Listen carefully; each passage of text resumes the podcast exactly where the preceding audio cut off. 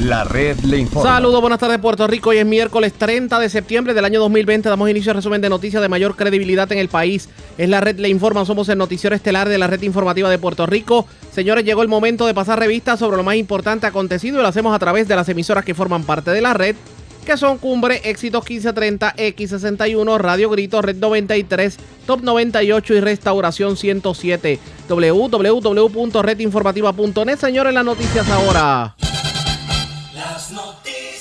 La red le informa. Y estas son las informaciones más importantes en la red le informa para hoy, miércoles 30 de septiembre. Un ayudante que cobra 7.200 dólares mensuales, contratistas que cobran miles por jugar dominó, bailar zumba, personas que cobran dinero alegadamente por defenderlo en las redes sociales o en los medios de comunicación. Eso es parte de lo que se alega ocurre en la oficina del representante Urayoan Hernández. Los federales investigan el patrón y hoy hablamos con quien abrió la caja de Pandora, que es el licenciado Orlando Ortiz, y con el representante Urayoan Hernández, que se defiende de los señalamientos y se los atribuye a una acción concertada para tratar de desprestigiarlo. Aunque llegó dinero para el pago de horas extra, el jefe de la FUPO dice que los policías los tienen al olvido en medio de la pandemia. Hoy encuesta pone a Pierluis y Charlie Delgado en un virtual empate en cuanto a imagen del pueblo. Pero no aparece ni por los centros espiritistas el candidato independiente Eliezer Molina. Este último hoy habla con la red informativa. Hablando de Charlie Delgado, Carmen Yulín Cruz le advirtió al candidato popular o aclara su postura sobre la educación con perspectiva de género o que no cuente con su voto. Asesinan joven transexual en carretera de San Germán. Hombre le entra cuchillazos a otro en medio de discusión en Atillo, mientras discusión entre hermanos acaba como el Rosario de la Aurora en residencia de San Sebastián. Y cuatro personas arrestadas por drogas en el casco urbano de Aguadilla. Esta es la red informativa de Puerto Rico. Bueno, señores, estamos en inicio de la edición de hoy miércoles del noticiero estelar de la red informativa. De inmediato a las noticias. Una situación que ha levantado mucha controversia entre la noche de ayer y la mañana de hoy, pues rodea la figura del representante Urayoan Hernández. Y es que según investigaciones periodísticas y según también documentos que tuvo que entregar la Cámara de Representantes en medio de una demanda y que están en poder del FBI, aparentemente hay ayudantes del representante que cobran lo que usted no se imagina y cobran inclusive más que los legisladores del país y se cuestiona qué labor están ejerciendo. Por ejemplo, trascendió que el ayudante de Joan Hernández cobra 7.200 dólares, que eso es más que lo que cobran los legisladores, esto al mes obviamente, y que alegadamente está favoreciendo con contratos a razón de 70 dólares la hora, nada más y nada menos que su padrino de bodas. También la posibilidad de algunos empleados fantasmas o de que se pudiera estar repitiendo un esquema similar al que le costó el escaño tanto a los representantes Nelson del Valle, bueno, tanto al representante Nelson del Valle como a la representante María Milagro Charbonnier. Creo prudente que discutamos todo lo relacionado a esta controversia y voy a comenzar el diálogo con la persona que destapó la caja de Pandora, que precisamente es el contendor de Ura, Joan Hernández, el licenciado Orlando Aponte, el licenciado Orlando Aponte llevó a los tribunales a la Cámara de Representantes y a su presidente Johnny Méndez exigiendo que se le entregaran documentos sobre los empleados de Joan Hernández, lo que cobraban y el trabajo que hacían. Y el tribunal obligó a la Cámara de Representantes a entregarlos. Esos documentos se entregaron, pero acto seguido, el FBI entrevistó al licenciado en calidad de testigo y le pidió copia de los documentos e inició su propia investigación. Voy a comenzar con el licenciado. Posteriormente vamos a tener ahora a Joan Hernández para reaccionar precisamente a esta investigación. Estamos haciendo gestiones para conseguir al presidente de la Cámara, Johnny Méndez. Licenciado, buenas tardes, bienvenido a la red informativa.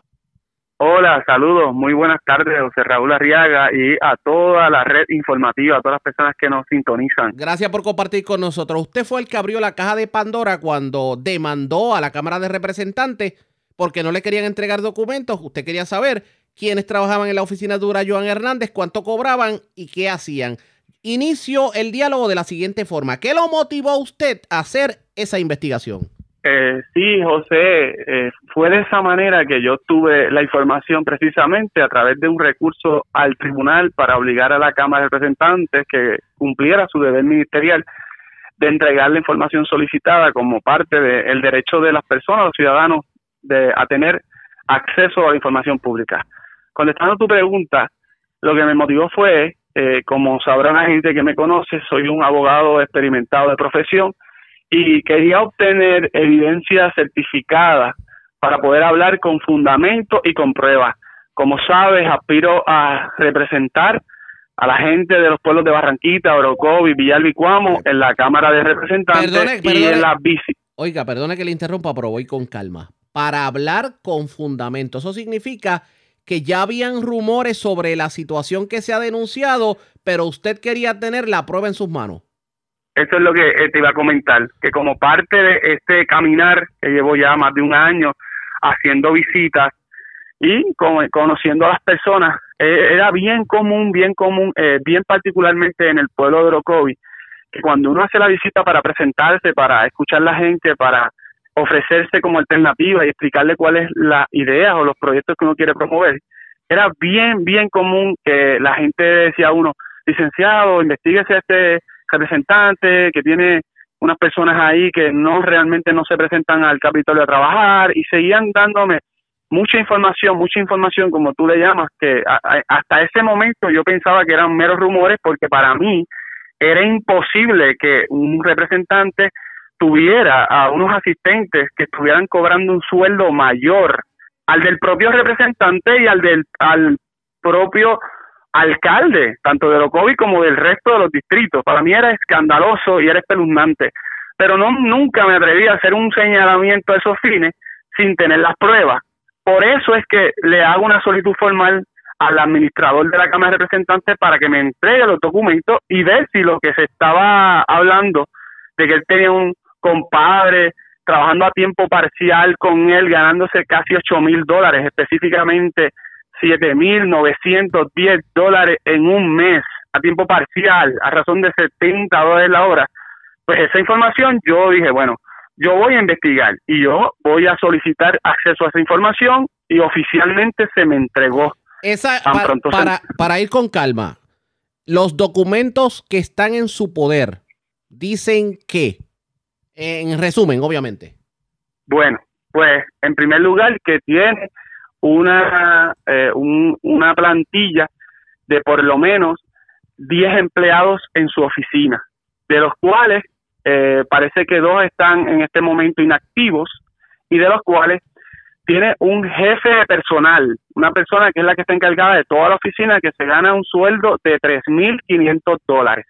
Sin embargo, hay una ayudante especial que es la persona que, que lo asiste o lo acompaña en las comparecencias que él tiene que hacer en algunos lugares en el distrito, que duplicaba, o sea que cobra, cobra más del doble de lo que de lo que gana el jefe de todo el personal, es decir, 7.200 dólares. Esta ayudante cobra más que el, el resto de los legisladores del distrito y cobra más que el propio representante. Esa es una de las cosas.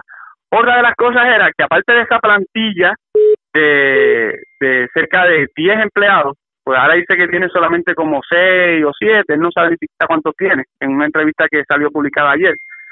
Pero tenía 20 contratistas. Cuando él comienza el, este cuatrenio, comienza contratando, aparte de esos 10 empleados, a 20 personas adicionales para que trabajan para él en su oficina. Vamos, venga, vamos con calma. Usted me está diciendo que aparte de esos sueldos altos que se que, que han trascendido, el del ayudante, el, el alegado contrato de, de su padrino de boda, 20 empleados. 20 contratistas. Es que ellos le llaman, pues yo no entiendo, pero dice, tengo 10 personas regulares que son nombrados pues a puestos de secretarias, re- eh, recepcionistas, Sí, ayudantes. Pero esos, contrati- esos contratistas independientes, ¿qué hacían? Bueno, de acuerdo a la factura, estos contratistas lo que hacían era que iban, a ejemplo, a una égida donde hubiese viejitos y decían que estaban allí porque conocen al representante y que iban a jugar dominos con eh, los viejitos. O Pe- por ejemplo, pe- pe- momento, momento. Por jugar domino. Sí, hay algunas facturas, por ejemplo, aquí una factura de Héctor L. Ortiz Rosado, que dice él está cobrándole a la Cámara de Representantes como, como contratista de Ura Joan Hernández por estar jugando dominos. Aquí dice que cobra 24 dólares la hora por salir a diferentes, a ejemplo, a- aquí dice eh, con una égida de viejitos, me imagino que pudo haber sido en el distrito, jugando dominos. Hay otros que dice que estuvo siete horas cobrando 24 dólares la hora por jugar tenis de mesa, bambú tenis, baloncesto, haciendo calentamiento físico y por ahí, por ahí, por ahí, yo no puedo estar hasta mañana, pero para que tengas una idea, por ejemplo, dice, acompañando a las brigadas de la Autoridad de Energía Eléctrica para que ellos coloquen las luminarias en los barrios de Orocovis o en los barrios de Barranquita, del distrito. ¿Y esto quién lo entiende? Para eso se paga 24 dólares la hora. Y no solo eso, porque realmente lo que apena es que las personas que están trepadas allá arriba, arriesgando su vida, bien sea los celadores o las brigadas de energía eléctrica, que son algunos de ellos pojadores, ellos lo que cobran, eh, José Raúl, son 16, 17, hasta 21 dólares la hora, el que, el que pone en peligro su vida para cambiar estos focos. Pero entonces, el, a- el contratista o asistente del representante Hernández, pues va a los lugares donde están esas brigadas para acompañarlo, porque él dice, estamos en este momento acompañando a la brigada a que cambien las luminarias. Eh, yo no entiendo cuál es la, realmente la función legislativa, porque aquí el problema es yo no tengo ningún problema de que la autoridad haga su trabajo o que, o que los asistentes pues sirvan de enlace para informarle dónde es que hacen falta cambiar las luminarias. El problema es que si usted tiene un contrato de servicios profesionales como consultor, como asesor legislativo, como consultor administrativo, usted no puede estar facturando por estar jugando tenis de mesa, por estar jugando ajedrez, por estar haciendo calentamiento físico, por estar haciendo bailes de zumba en la iglesia de, de Fátima en Saltos Cabra, en Orocovis. Eso es el peligro, que usted no puede estar detrás de la brigada para que la gente piense que fue Iván Hernández que mandó esa brigada y cobrándole 24 dólares la hora de fondos públicos. Pues esa información ahora ya la puedo decir sin ningún temor porque yo tengo las facturas certificadas por el presidente y por el administrador de la Cámara de Representantes. Esto es escandaloso, definitivamente. O sea, eh, cobrar por eso. Exacto, y no solamente por cobrar por eso, es que se supone que se atienda a los términos del contrato. Si yo, ¿verdad?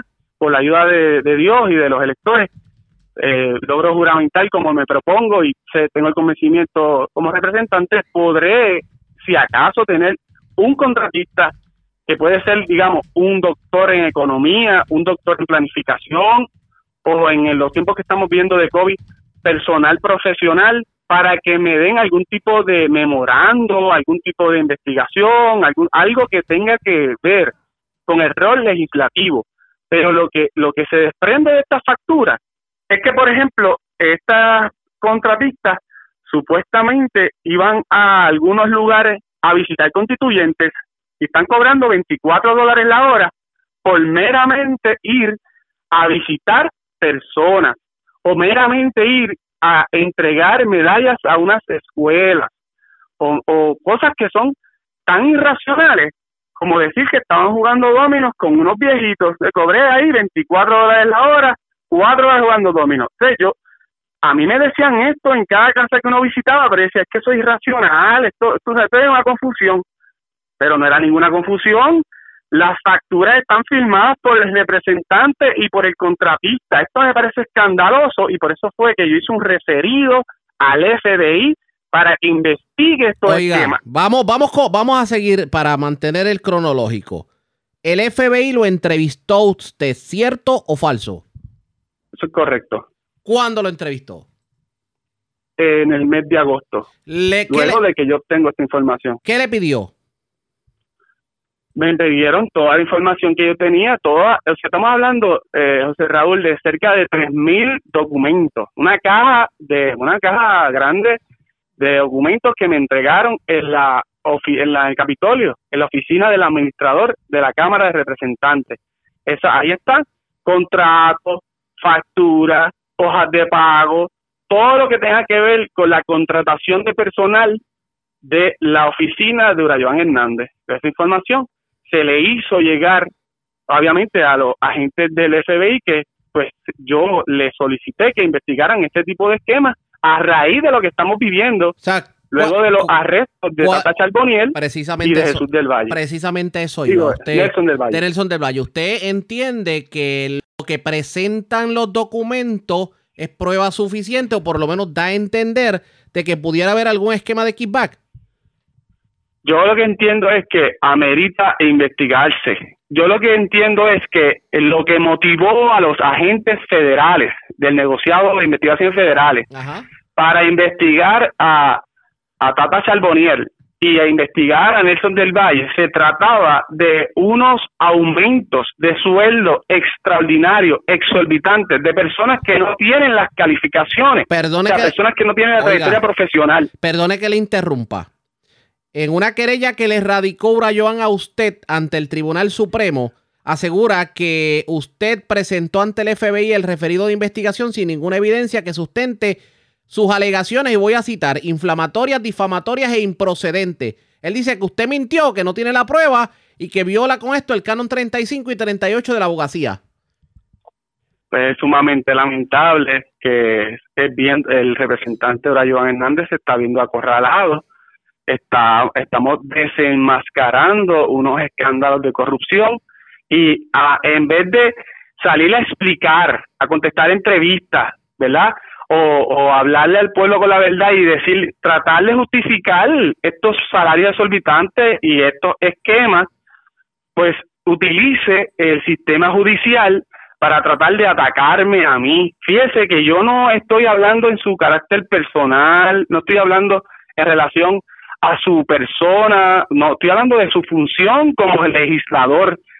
Yo, todas las declaraciones que he hecho relacionadas a la contratación, a los salarios exorbitantes, a la facturación de los empleados o contratistas de la oficina, está sustentada con evidencia. Él lo sabe, es una falta de respeto a sus constituyentes decir que lo que yo estoy haciendo es dando información falsa, porque todos hemos visto, tanto en, los, en la investigación del programa de televisión como a través de mis propias redes sociales o, las- o los espacios donde yo acudo, que yo tengo la evidencia que, que demuestra que esos salarios sí se están dando y que no se justifican.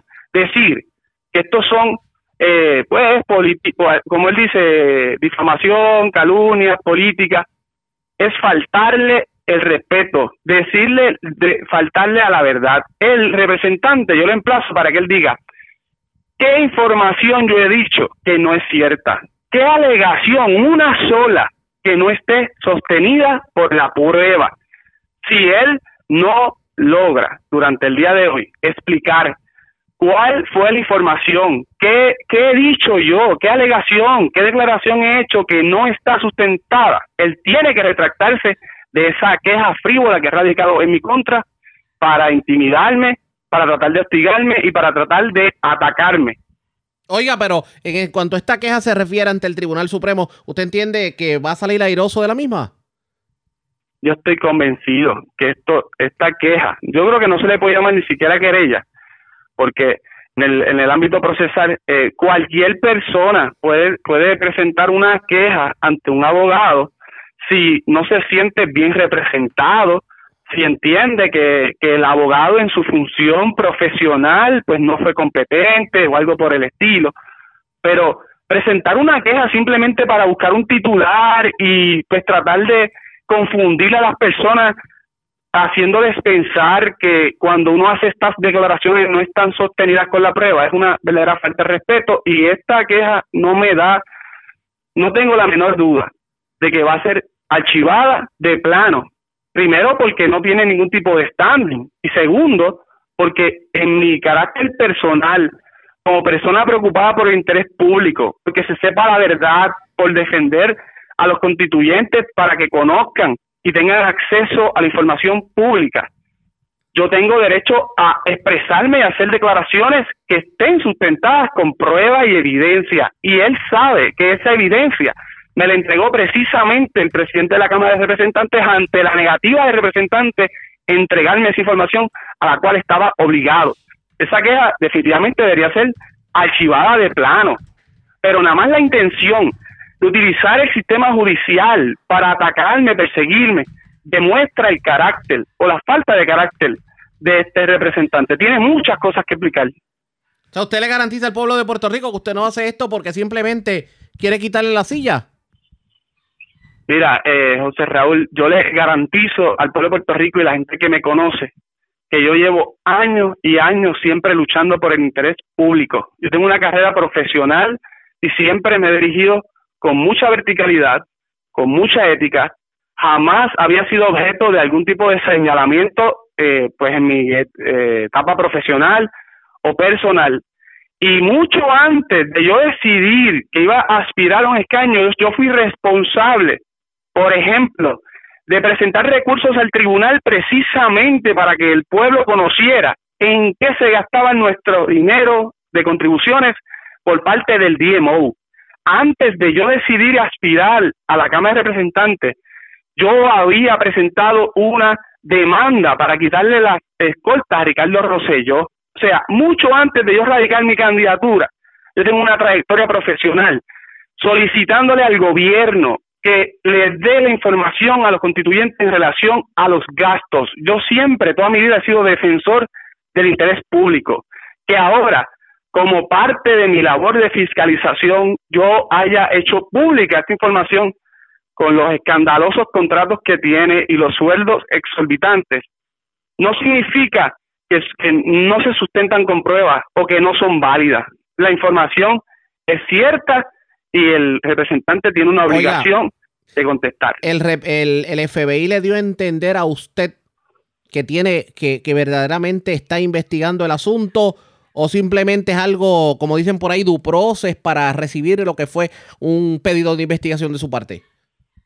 Pues no te puedo decir eh, qué es lo que piensa el FBI porque pues son unas personas, a mi juicio, muy profesionales.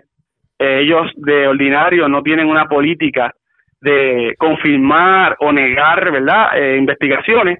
Eso habría que verificarlo con su portavoz, pero sí te garantizo que la información y los documentos que yo le hice llegar a los agentes del negociado de investigaciones federales tienen causa suficiente para investigación. Este tipo de aumento de sueldo escandaloso, exorbitante, este, esto, esto tiene que ser investigado eso es lo que yo estoy pidiendo. Yo soy una persona responsable y serio con mi, ¿verdad? con mis expresiones.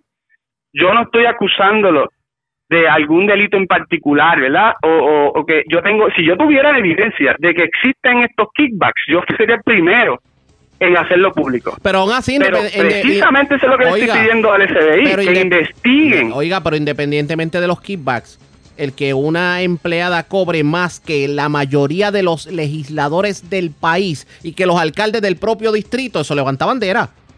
Eso levanta bandera, eso es lo que se le conoce en el algot eh, jurídico, causa probable, causa suficiente para comenzar una investigación, que es lo que se le está pidiendo. Se está pidiendo a las autoridades de justicia que investiguen esta situación. Nosotros le estamos haciendo, eh, ¿verdad?, fácil y accesible la información, los testigos, los documentos, para que se comience esta investigación y sale, esa la, la caja de Pandora como tú le llamaste, eh, eh, pues se, crece más todavía cuando en la propia entrevista que hicieron en el día de ayer la representante aceptó que esta persona que es la que la ayudante especial de él que gana más que él y que todos los representantes de distrito vive en Guaynabo pero está votando o se transfirió para votar en Barranquita. En Barranquita, sí, definitivamente. Mi pregunta es al legislador, ¿fue a petición del legislador que esta ayudante especial se transfirió para votar en Barranquita a sabienda que su domicilio está en Guaynabo como aceptó y admitió el legislador? Vamos a Eso es lo que tiene que contestar en el día de hoy el representante. Vamos a ver qué dice. Gracias por compartir con nosotros. Buenas tardes siempre a sus órdenes. Estamos oh. siempre disponibles para contestar preguntas y muchas gracias por la oportunidad. Que tengan excelente día. Como siempre, el licenciado Orlando Aponte. Regreso con la otra cara de la moneda. Tenemos que hablar con Ura Joan Hernández sobre el particular. Es lo próximo. Regresamos en breve. La red le informa. Bueno, señores, regresamos a la red le informa. Somos el noticiero estelar de la red informativa de Puerto Rico. Gracias por compartir con nosotros, señores. La moneda tiene dos caras y yo creo que lo justo es que hablemos con la persona que tenemos en línea telefónica, que es el representante Urayoan Hernández. Vamos a ver qué nos tiene que decir sobre toda esta controversia. Representante, buenas tardes. Bienvenido a la red informativa. Sí, buenas tardes, Arriaga, a ti, a toda la gente de la montaña, especial los pueblos de Orocovi, Barranquita, Villalba y Coamo. Buenas tardes. Gracias por compartir con nosotros. Voy con preguntas directas y le voy a dar obviamente la oportunidad de que pueda desarrollar en las preguntas. Comienzo de la siguiente forma. ¿Su ayudante cobra 7.200 dólares mensuales, sí o no? Eh, Arriaga, primeramente, eh, yo quiero aquí aclararle al Distrito 26, a los pueblos de Orocovi, Barranquita, Villalba y Coamo, eh, unas eh, insinuaciones que, que hicieron, ¿verdad? Eh, en un pasado programa, dada unas denuncias de mi contrincante político, eh, licenciado, y buscando la manera de, eh, de desvirtuarnos a nosotros y eh, dañar nuestra reputación y nuestra gran obra que hemos realizado en el Distrito 26. Eh, hablaron de, la directora de nuestra oficina y hablaron en un tono despectivo, denigrando lo que es a la mujer puertorriqueña eh, preparada de nuestro distrito. Eh, esta persona de quien estoy hablando es la chief of staff de la oficina, es la, la que está encargada de todo el movimiento dentro de la oficina, incluso en el distrito. Antes, discúlpeme, Sí, discúlpeme que le interrumpa. Antes de que me pueda hablar de las cualidades de esa persona a la que está haciendo referencia, me reitero en la pregunta en que inicié la, en que, con la que inicié la entrevista. Esa persona devenga un salario o, por, o tiene algún tipo de, eh, digamos, estipendio por 7.200 dólares mensuales por su labor, sí o no. Es un salario de 7.200 dólares, pero quiero, eh, ¿verdad?, eh, explicarte cómo es que se devenga este salario. Antes de, ahí- antes, antes de, antes de que me explique, ¿usted cobra cuánto Por como representante? por ahí están hablando, yo cobro 80 y 83 mil. 83, que serían como 7 mil dólares mensuales, algunos 200 dólares menos que lo que cobra la funcionaria. Correcto, correcto. ¿Por qué esa persona cobra esa cantidad? Ahora sí me puede contar. Ok, esta persona lleva más de 10, eh, más de 10 años trabajando en la Cámara de Representantes. Cuando comenzó, eh, a nosotros pues eh, nos dieron todos los detalles de esta persona y empezó como, como asistente, asistente de nuestra oficina, eh, muy capacitada.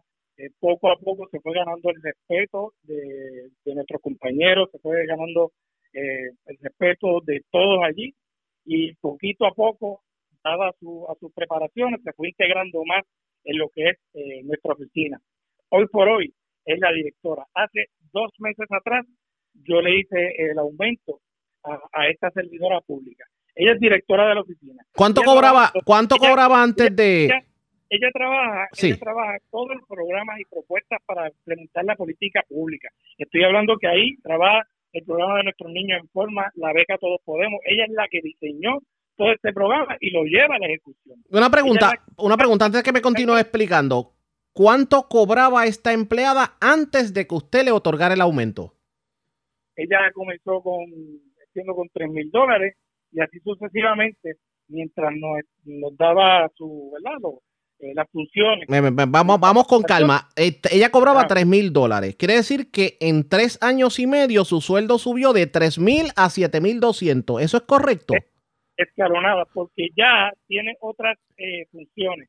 Es las funciones que te estoy explicando. Ella tiene Seguro. bachillerato, bachillerato en justicia criminal, minor, un minor en relaciones públicas y maestría en arte de las comunicaciones.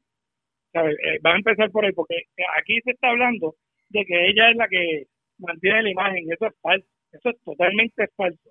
Ella, vuelvo y te repito, directora de la oficina, ella se encarga de actualizar toda la data en la oficina. Ella es la que escribe nuestros comunicados oficiales. Ella realiza lo que son las cartas a diferentes contribuyentes y cita eh, diferentes de casos. Ella tiene, ella, ella, usted me dice que ella es la que escribe, ella es la que escribe los comunicados de prensa. Ella tiene, Algunos, algunos, comunicados de prensa, ella los redacta y nosotros, eh, ¿verdad? Lo, lo, lo los, los distribuyen, pero le pregunto sobre el particular porque sepa, sepa usted, y para el que no lo sepa lo orientamos, que para uno poder escribir y difundir comunicados de prensa a un funcionario público, uno tiene que tener la licencia de relacionista Sí, profesional. Correcto, correcto, pero ella, ella redacta los comunicados y vemos lo que va a pasar y se los damos al, al- a la persona encargada. A la persona encargada. Sí, te estoy hablando de qué son las tareas que hace en la oficina. O sea, usted entiende que las tareas que hace son lo suficientemente eh, necesarias y justifican el salario de 7.200 mensuales. Correcto, ella nos asiste también en el, en el hemiciclo. Ella monitorea todos los proyectos de ley y todas las medidas. Ella eh, está siempre en trámite y las radicaciones, está en las redes sociales, la agenda, eh, en la cita, la agenda de este servidor, la orientación a nuestros constituyentes. Nos asiste en la coordinación de las actividades. Su mano derecha, punto. actividades y reuniones. Ella es su mano ¿Sabe? derecha. Es mi mano derecha y la, y la jefa de la oficina, o sea, la que dirige la- la- la- el personal de nuestra oficina. Y nosotros hay veces que estamos casi hasta las 10 de la noche Sí. terminando diferentes eh, eh, cosas, eh, faenas de nuestra oficina. Y a mí me parece como una falta de respeto y una de- denigración a la mujer puertorriqueña que se trate de decir, mira, Urayual le paga tanto a una persona porque... Por arreglar, por arreglar la corbata, como se trató de decir. Eso, eso es totalmente falso. Lo que pasa es que en ese, en esas, eh, en esas entrevistas cortaron mucha información valiosa que era para nuestro distrito. Oye, para ve- mí me parece Vea, una vea, falta de respeto porque yo, yo, Arriaga, yo tengo familia, yo tengo familia y esta persona, sí. hoy por hoy, la, la directora de nuestra oficina está más que afectada, más que afectada porque están barriendo el piso con ella y esto es injusto para la mujer del pueblo. Representante, yo creo que la pregunta Una cosa, una, una cosa es que se metan conmigo, Arriaga, una Ajá. cosa es que se metan conmigo, y otra pero cosa, otra cosa con, con nuestros empleados. entiendo. Si tú me dices que en la Cámara de Representantes Arriaga Ajá. existiera una, una, una tarifa donde o una métrica donde se diría, mira, los sueldos son hasta este punto. Pues mira, uno establece los salarios hasta ese punto. Por aquí, aquí es tu Sí, no, presupuesto. eh, eh, es pagas- discrecional, es discrecional. Una pre- yo creo que Y tú pagas por la labor. la representante, yo creo que la pre- re- representante, perdone que le interrumpa, pero yo creo que la pregunta clave aquí es la siguiente y tengo que hacerla de manera directa, porque obviamente lo que usted conteste esta pregunta, como es una entrevista pública, puede ser utilizada por cualquiera, inclusive ente eh, investigativo. Le pregunto directamente, ¿usted ha recibido algún dinero por parte de esta empleada como pago a usted o un kickback por el hecho No. de ella cobrar, sí o no? No, eso es totalmente falso y eso es lo que quiere hacer ver el, el licenciado con esta denuncia frívola, porque esto es parte de un plan político maquiavélico. Es por esto que yo me vi a la tarea y a la obligación de erradicarle una querella de ética en el Tribunal Supremo, porque él como abogado tiene la obligación de decir la verdad y no puede utilizar el sistema de justicia para su beneficio político personal. Nosotros hablamos con él, nosotros hablamos con él. aspirando, él está aspirando, él está aspirando a este puesto. Y en lugar de presentar ideas, en lugar de, de- de- de- de fiscalizarme con los diferentes eh, proyectos que nosotros tenemos, lo que hace es tirar nuestra buena imagen y nuestro excelente trabajo al piso. Y eso yo no se lo voy a Representante, a nosotros hablamos con el licenciado Orlando Aponte, precisamente lo cuestionamos por lo que fue su querella ante el Tribunal Supremo y la violación a los, cánones, a los cánones de ética de la profesión de abogacía.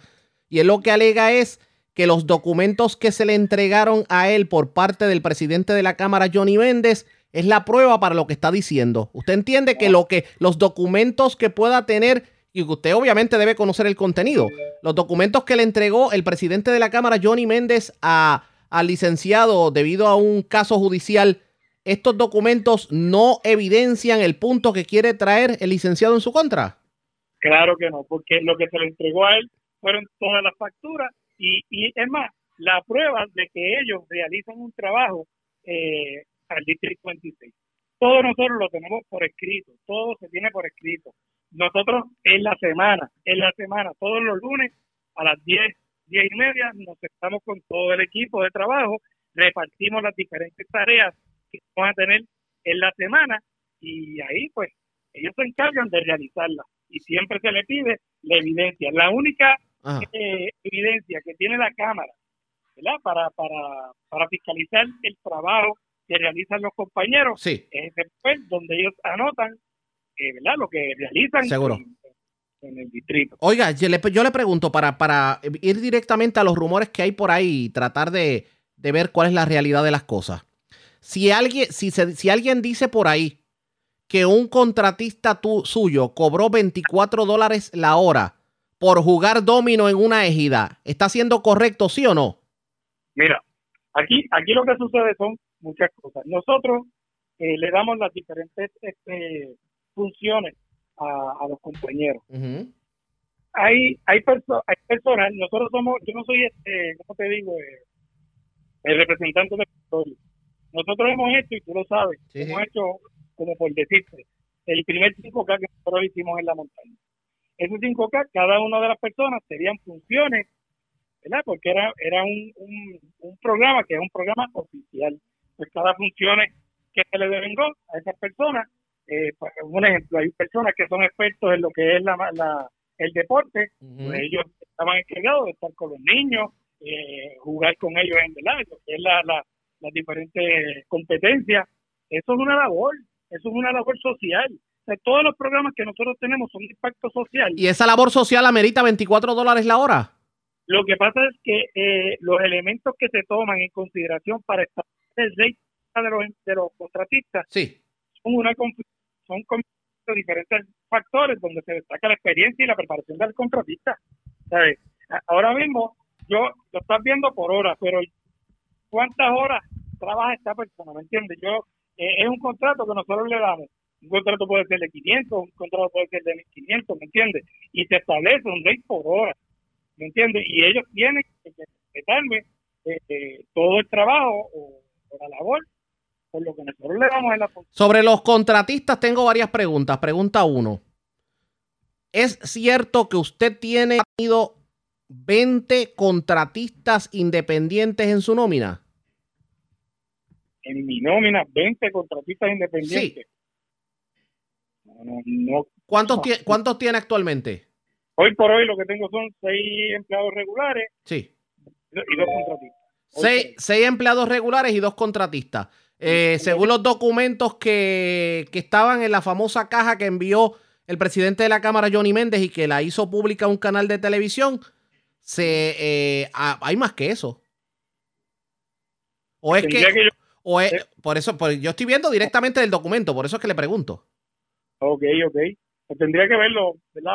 Porque, mira, hay veces que uno, coge un contratista, por Pero ejemplo. tendría que verlo, se supone que todo contrato pase por, su, por sus manos porque usted es el que firma. Correcto, correcto, Adrián, correcto. Lo que sucede es que yo tengo que ver los documentos ahora mismo, porque hay contratistas que nosotros le damos, un ejemplo, a veces que yo le doy tres meses a un contratista para, ¿verdad?, que hagan unas funciones. Ah, eso es yo lógico. que- Si yo veo que no cumplió con lo que yo quería, pues eh, le digo, mira, no, no te quiero más en mi oficina, ¿me entiendes? Usted, ha- Eh, usted, ha usted ha prescindido de contratos de servicios profesionales de personas que pretendían darle servicio de, digamos, relaciones públicas, eh, prensa, publicidad, asuntos de, de prensa y periodismo, y simplemente usted no estuvo satisfecho con su labor.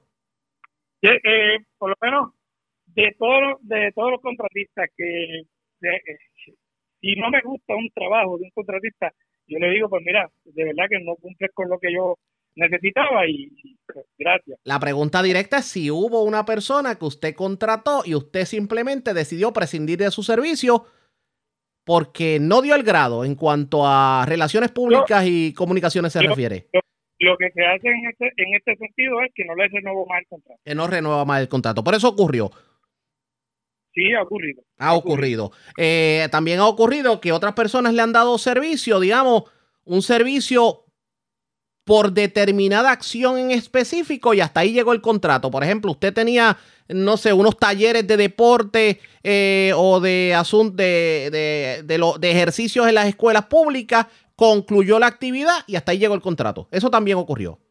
eso puede ocurrir también cuando acuérdate que yo tengo un programa que es nuestro niño en forma que va Exacto. dirigido a la del país y eh, volvemos a lo mismo te voy a contratar para que le des la mano de tu expertise a, a estos niños y tú los ves ¿verdad? Si, si cumplen con lo que tú quieres tú le dices contra eh, necesito que estés conmigo pero si tú ves que no cumplió pues tú eh, no le renuevas los contratos Voy al asunto político, porque una cosa es el asunto gubernamental y la pertinencia que puede tener una serie de contratos y otra es el asunto político. Usted sabe que en política la cosa es más cruel. ¿Qué usted le diría al pueblo que hoy eh, lo que he estado diciendo en cuanto a rincón hay del centro de la isla es, wow, el representante está pagando sueldos más altos que el del alcalde de Barranquitas, el alcalde de Orocovis, el alcalde de Coamo? ¿Qué usted le diría a esas personas? que ya está bueno ya, que está bueno ya. Yo estoy cansado de tanta politiquería barata. Ujú. Puerto Rico está harto de las campañas sucias y bajunas. Nosotros en la Cámara de Representantes nos dan un presupuesto para la oficina, para cada oficina. Correcto. Yo reto, yo reto al compañero a que haga lo mismo con sus compañeros populares, a que también hagan lo mismo que nosotros realizamos, que tiramos todos los documentos de todos los empleados, porque yo no tengo nada que esconder. A mí me fiscalizan anual, a mí me auditan anual. Y yo le pido a que haga lo mismo con Jesús Manuel, contra otros, con otros eh, compañeros de él, Ajá. del Partido Popular, a que pongan también, eh, como estoy haciendo yo, las nóminas de sus empleados y para para hacer el, ¿verdad? Para para ser justo con y este candidato que es abogado debe ser mucho más cuidadosa con la difamación y las calumnias. Yo tengo dos hijos, tengo mi esposa y te digo que estamos afectados. Yo no le voy a permitir a este individuo que venga a difamar la buena obra y el buen trabajo, el buen trabajo que nosotros hemos realizado en el Distrito 26. Porque cuando nosotros tuvimos que buscar la manera, en los tiempos difíciles, de buscar un porcentaje para darle 100 pesitos a la gente que necesitó cuando el impacto de María para que hiciera su compra, eso no lo dice. No dice los 25 mil dólares o 30 mil dólares que dimos en el pueblo de Orocovi para las personas que tuvieron necesidades y le dimos 100 pesitos para que hicieran sus compras. No lo dieron. Tampoco dieron los 25 mil que dimos en el pueblo de Villalba, que hacíamos las ferias de salud y todos nuestros empleados, todos nuestros empleados y contratistas estuvieron allí asistiendo y ayudando a la gente de nuestro distrito. Yo no le voy a permitir a esta persona que me difame, soy una persona íntegra y vengo a trabajar por el distrito. Representante. Eres la única persona que le voy a dar la entrevista. Sé que usted es una persona seria. Pero- representante. Estamos indignados. Representante, cierro con esto y rapidito. ¿Usted estaría dispuesto a debatir con el, con el licenciado Orlando Aponte y de frente decirle a él que está mintiendo? ¿Sabe qué? Sí. Yo no voy a debatir con una persona, con una persona que cogió esto a lo personal. Utiliza su, su puesto de abogado Seguro. para manchar, para manchar reputaciones. Yo no tengo que debatir con este tipo de personas porque él ya se fue a lo personal con este servicio. Entiendo. Gracias por haber compartido vamos- con nosotros y vamos a estar pendientes definitivamente a lo que ocurra. Me imagino que el Tribunal Supremo contestará la querella que usted sometió la pasada semana. Correcto. Gracias, Arriaga, por, por la oportunidad. Cómo no, y gracias por haber compartido con nosotros. El representante Urayoan Hernández, señores, escucharon las dos caras de la moneda. Creemos que era lo justo eh, ustedes poder tener la información de ambos lados. Pase usted revista y sea usted el juez. A la pausa, regresamos en breve. La red le informa. Bueno, señores, regresamos a la red Le Informa, el noticiero estelar de la red informativa edición de hoy miércoles. Gracias por compartir con nosotros.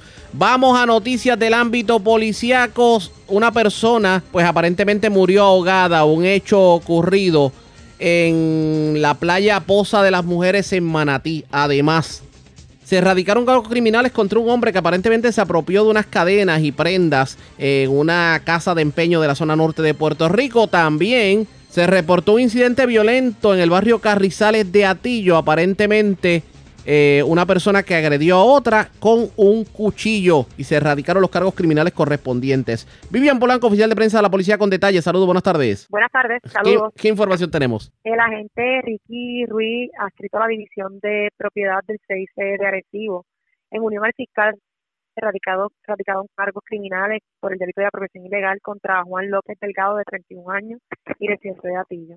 El caso fue presentado ante la jueza Angela Díaz del Tribunal de Arecibo, que luego de escuchar la prueba determinó causa eh, eh, señalando una fianza de 25 mil dólares, la cual no prestó, quedando este sumariado en el complejo correccional de Bayamón hasta el día de la vista preliminar pautada para el 14 de octubre del 2020. Esto para la fecha del 17 de septiembre, en horas de la tarde, el acusado se apropió de dinero y de una cadena en oro de empeño a la familia en el mencionado municipio. A eso, en el día de ayer también, a eso de las 4 y 15 de la tarde de ayer, se reportó una persona ahogada a través del sistema de emergencias 911 hechos ocurridos en la playa La Poza de las Mujeres, en la carretera 6684 interior en Manapí. Según se informó, en el lugar falleció ahogado este, Emanuel Estrella Pico, de 20 años y residente de Bayamón. El agente Ramos del CIC de Arecibo, en unión fiscal Ramón Allende, investigaron los hechos. Por último, eh, se, se reportó una agresión agravada a eso de las 8 y 26 de la noche de ayer en el barrio Carrizales, en la calle 1 en Atillo, según sí, según alegó el querellante eh, de 50 años, que en el lugar mencionado eh, fue agredido con un arma blanca, un cuchillo, por el señor José Díaz Avilés, de 52 años. Morales fue transportado por, por paramédicos al Hospital Pavia de Arecibo y atendido por el médico de turno, el, el cual indicó que su condición era estable. Díaz Avilés se encuentra detenido en la celda de, del, precinto de Atillo en espera de la erradicación de cargos correspondientes durante el día de hoy. El agente Pascual Delgado del distrito de Atillo se encuentra a cargo de investigación. Gracias por la información. Buenas tardes. Buenas tardes. Gracias, era Vivian Polanco, oficial de prensa de la policía en el norte del norte. Vamos al oeste de Puerto Rico. Una persona fue encontrada asesinada, baleada en la carretera 114 en el barrio Sabana Grande de San Germán. Aparentemente se trata de una persona trans. La información preliminar la tiene Yaira Rivera, oficial de prensa de la policía. Saludos, buenas tardes. Hola, muy buenos días. Un asesinato de una mujer transgénero se reportó a las 6 y 15 de la mañana de hoy en el kilómetro 10.1 de la carretera 114 en el barrio Sabana Grande Abajo del pueblo de San Germán según se informó a través del sistema de emergencias 911, alertaron sobre una persona tirada en el pavimento. Al llegar las autoridades al lugar de los hechos, localizaron el cadáver de la persona, quien al momento vestía una camisa de color blanca, un pantalón corto y unas sandalias de color negro. El cuerpo presentaba varias heridas de bala en diferentes partes. Al momento, la persona no ha sido identificada por las autoridades. Agentes adscritos al Cuerpo de Investigaciones Criminales de Mayagüez, en unión al fiscal de turno, investigan los hechos. Gracias por la información. Buenas tardes. Buenas tardes. Gracias, era Yaira Rivera, oficial de prensa de la policía en el cuartel general de la zona metropolitana, la zona noroeste de Puerto Rico, porque una discusión entre hermanos acabó como el rosario de la aurora cuando uno de ellos utilizó una lámpara y le entró a lamparazos a su hermano. Esto ocurrió en el barrio Oyamala, en San Sebastián. Además, se arrestaron varias personas le ocuparon drogas, intervenciones hechas en varias zonas del casco urbano de Aguadilla. Juan Bautista, ya el oficial de prensa de la policía en el noroeste con detalles. Saludos, buenas tardes. Sí, buenas tardes para ti, Ariaga, buenas tardes para el público Radio Escucha. Como mencionaste, tenemos que en la tarde de ayer, personal del Distrito Policiaco de San Sebastián logró el arresto de José López Tavares, de 50 años, residente de ese municipio, por el delito de agresión.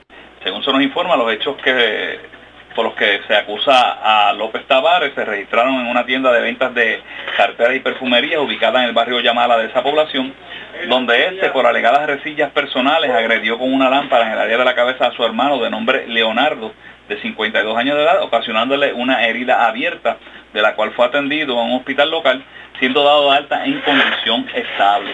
El agente Isaac Mercado, a cargo de esta investigación, consulta los hechos con la fiscal Yeisha González para la dedicación de los correspondientes cargos criminales contra el agresor.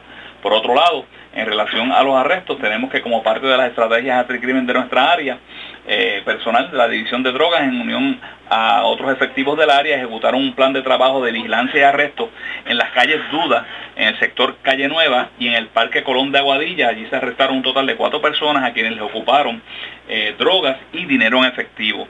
Los arrestados fueron identificados como Israel Soto García, de 33 años, residente de Aguadilla.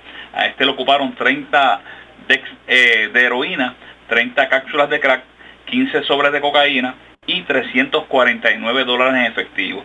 Los otros arrestados fueron identificados como José López Alers, de 25 años, residente de Aguada, Josué Echevarría Hernández, de 25 años también, y Dembiangelis Chenelis Fuster, de 20 años, también residentes de Aguado, a estos en común y mutuo acuerdo, le ocuparon un total de 3 decks de heroína, una bolsita de marihuana, un cigarrillo de la misma sustancia, dos pastillas y dos pedazos de medicamentos controlados.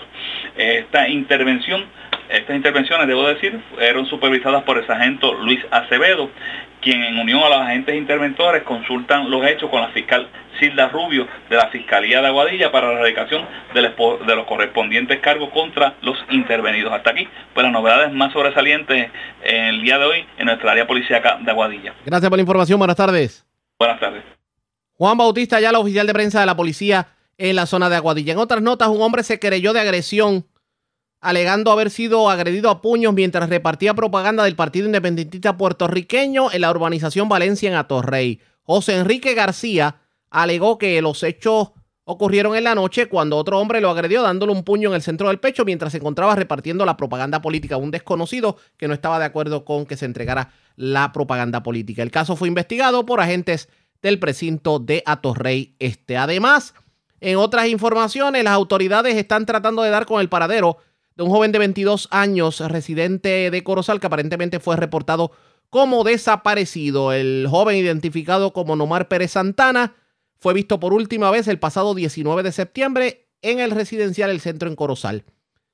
Pérez Santana fue descrito como de testrigueña, 5 pies de estatura, 130 libras de peso, tiene ojos color marrón y cabello negro. Obviamente las autoridades pues están disponibles para cualquier información. La red le informa. A la pausa identificamos nuestra cadena de emisoras en todo Puerto Rico y regresamos con más en esta edición de hoy miércoles del Noticiero Estelar de la red informativa.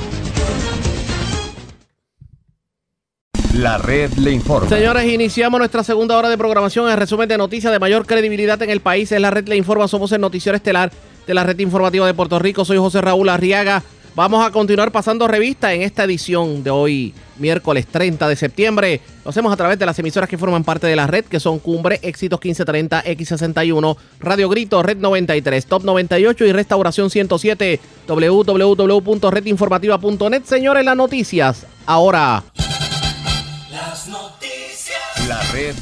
Y estas son las informaciones más importantes en la red le informa para hoy, miércoles 30 de septiembre. Una ayudante que cobra 7.200 dólares mensuales, contratistas que cobran miles por jugar dominó, bailar zumba, personas que cobran dinero alegadamente por defenderlo en las redes sociales o en los medios de comunicación. Eso es parte de lo que se alega ocurre en la oficina del representante Urayoan Hernández. Los federales investigan el patrón y hoy hablamos con quien abrió la caja de Pandora, que es el licenciado Orlando Ortiz, y con el representante Urayoan Hernández, que se defiende de los señalamientos y se los atribuye a una acción concertada para tratar de desprestigiarlo. Aunque llegó dinero para el pago de horas extra, el jefe de la FUPO dice que los policías los tienen al olvido en medio de la pandemia. Hoy encuesta pone a Pierluis y Charlie Delgado en un virtual empate en cuanto a imagen del pueblo pero no aparece ni por los centros espiritistas el candidato independiente Eliezer Molina. Este último hoy habla con la red informativa. Hablando de Charlie Delgado, Carmen Yulín Cruz le advirtió al candidato popular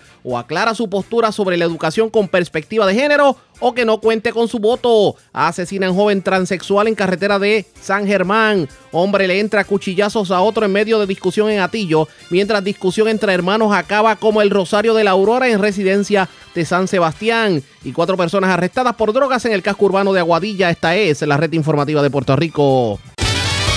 Señores, damos inicio a la segunda hora de programación en Noticiero Estelar de la red informativa de inmediato a las noticias. Hoy el rotativo El Nuevo Día presentó una encuesta en donde pone virtualmente empate a Charlie Delgado y a Pedro Pierluisi en cuanto a la imagen del pueblo. Aunque obviamente hubo controversia en la mañana porque los números sumaban 102 en vez de 100%. Parecería que todo está igual en cuanto a la percepción, pero sin embargo, hay candidatos que no aparecieron ni por los centros espiritistas y uno de ellos lo es el candidato independiente eh, a la gobernación Eliezer Molina. Eliezer Molina tuvo la oportunidad de desahogarse hoy en el pocillo mañanero de Red 93 y Radio Grito, la red informativa en la zona oeste de Puerto Rico, y esto fue lo que dijo sobre ese y otros temas. ¿Cómo visualiza los resultados de las elecciones? Hoy que salió una encuesta y que aparentemente pues Pierluisi la gana por un por ciento. ¿Cómo, ¿Cómo tú visualizas la, la, el resultado a las, digamos a las 10 de la noche el día 3 de noviembre?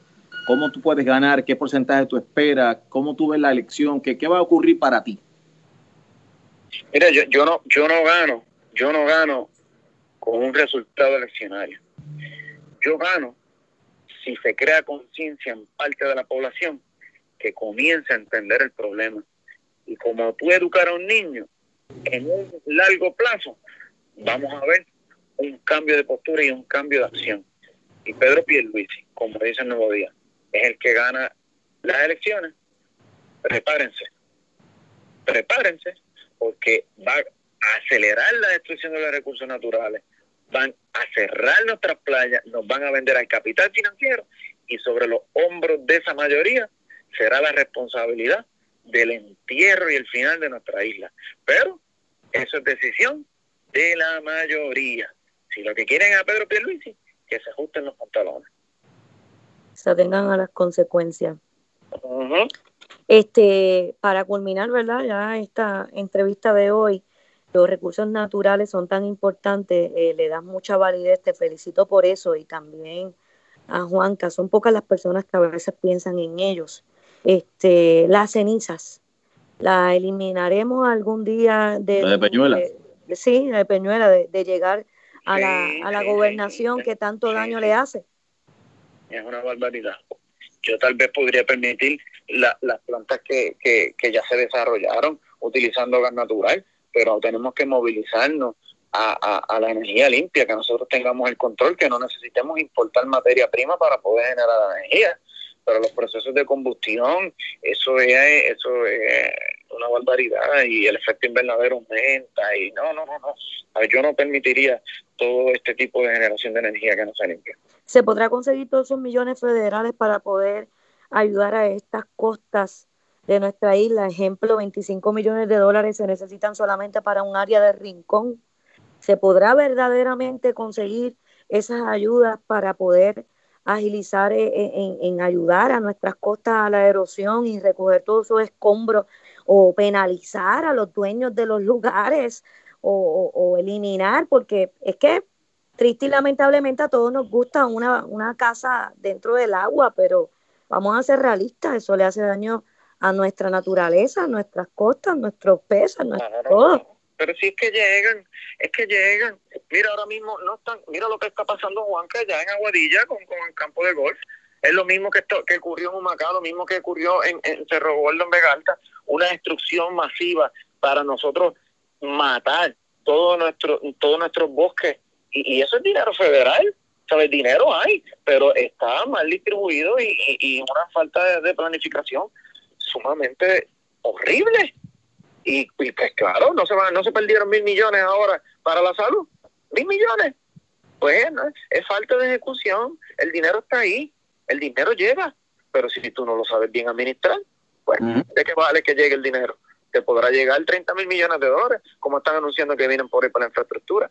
Tú lo vas a ver. O sea, tú vas a ver que llega una noticia con Jennifer González en el pecho, traje 30 mil millones de dólares. La vas a ver pasados dos años diciendo, eso no fue mi problema, yo los traje, pero no lo supieron administrar y esta no es mi administración. Como le dijo a Wanda Vázquez, eso se zapatean siempre porque se los roban, se los roban. Si aquí no hubiese dinero, no le hubiesen dado 38 millones a Maldonado para que comprara unas pruebas facturas. De ganar, la- dinero. de ganar ¿Y la- qué la- vamos, qué vamos a hacer con la deuda? 72 mil millones de pesos en las costillas de Puerto Rico.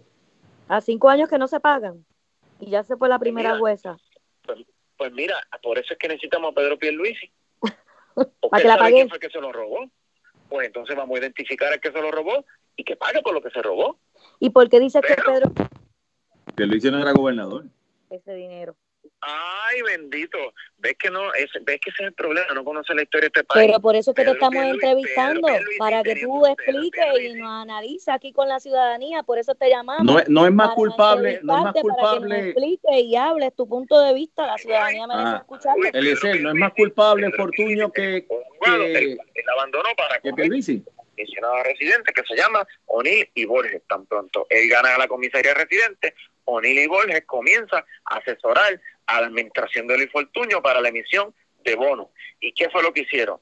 Emitieron unos bonos sobrevalorados en un campo eh, ficticio para vendérselo a, a los retirados, para vendérselo a las cooperativas, para vendérselo a las personas en carácter privado. Con ese dinero le pagaron a la banca y el título de la deuda se lo traspasaron a nuestras personas en carácter personal con un bono que no era funcional tan pronto generaron el bono, que pagaron, le devaluaron el bono Y estas personas, por temor a haber perdido la inversión, vendieron los bonos y en un mercado secundario vinieron los buitres, lo compraron a 20 centavos, fueron donde la ex esposa de Pedro Pierluisi para que ella los asesorara, fueron a cabildear donde Pedro Pierluisi en su oficina en Washington, nombra la Junta de Control Fiscal, ¿y quién preside la Junta de Control Fiscal? El hermano de la esposa de Pedro Pierluisi, ¿y qué logró? Darle una garantía de pago a unos bonos que eran ilegales, que ellos en el mercado secundario los compraron en 20 centavos, y ellos le dieron una garantía de hasta 91 centavos el dólar, como ocurrió en Cofina. Pues entonces tú tienes un esquema directo, directo que- de, de emisión de deuda. Y eso es corrupción. Eso es corrupción. Y es de la peor, porque están endeudando generaciones. Y luego ¿Y por qué? ¿Y por qué? eh, lo que hace Si el esquema, si el esquema es así, público, privatización, aumento en los sistemas tributarios como nos ocurrió con Cofina, y todo pues, eh, eh, es una secuela. Y él lo conoce. ¿O ¿Usted cree, usted cree que él no tiene conocimiento de lo que yo le estoy diciendo? Ay, bendito. Sí, pero ¿por qué no ocurre? Perdóname, pero si eso es corrupción, el gobierno federal tiene acceso a esa información, ¿por qué no van presos Fortuño? ¿Por qué no van presos Pierluisi según usted? ¿Por qué no van presos esos tipos que, que, que están y no están en la política y que el gobierno federal tiene toda esa data? O sea, es lo que uno se pregunta como ciudadano, tú dices, pero ¿por qué acusar si honestamente lo que están haciendo no, pasa nada?